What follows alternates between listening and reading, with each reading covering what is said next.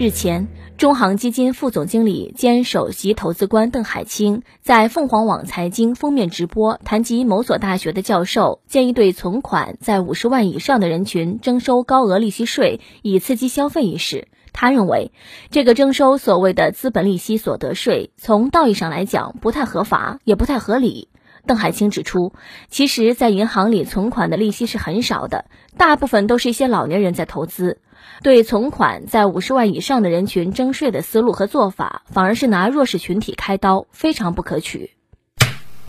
专家建议，呃，存款五十万以上要交税，以促进消费吗？啊啊啊！那建议的挺好，下次别建议了。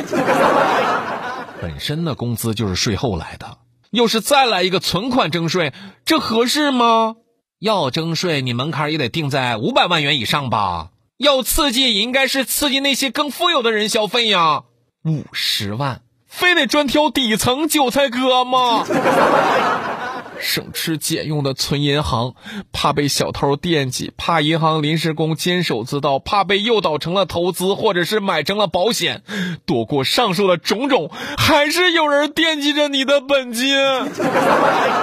咱们来听听网友们都是咋说的吧。爱小汤圆的美妈说。这个要批评。其实很多人在银行的存款都是养老钱、救命钱，在征税搜刮压榨他们，于心何忍啊？他的历史这些事儿啊，说，哎呀，之所以给存款征税，并不难理解嘞，还不是因为这两年的经济形势不好，很多人都太难了，低收入群体的没有油水可榨了，开始一层一层向上推进嘞。经济形势不好，存款还存银行干啥呀？还想要吃利息吗？不可能了，征税了你们就不存银行了，都得拿出来消费的了。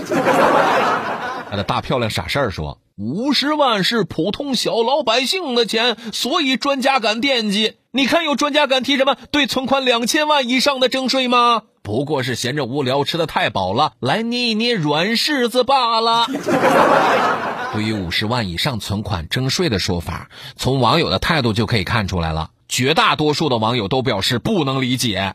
在广大网友看来，一方面自己个儿存款已经是缴纳过个人所得税了，对存款收税它并不合理；另一方面，很多银行当中的存款都是中老年人辛辛苦苦攒下来的养老钱、血汗钱，对于这种钱来进行征税，这名专家的提议啊有些过分了。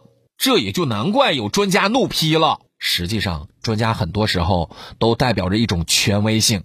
搁这儿呢，建议各位能够成为专家的朋友，能够谨言慎行，在发言的时候考虑好自己个儿的个人影响和社会影响，千万千万不要随意的发表言论，影响社会正常秩序哟。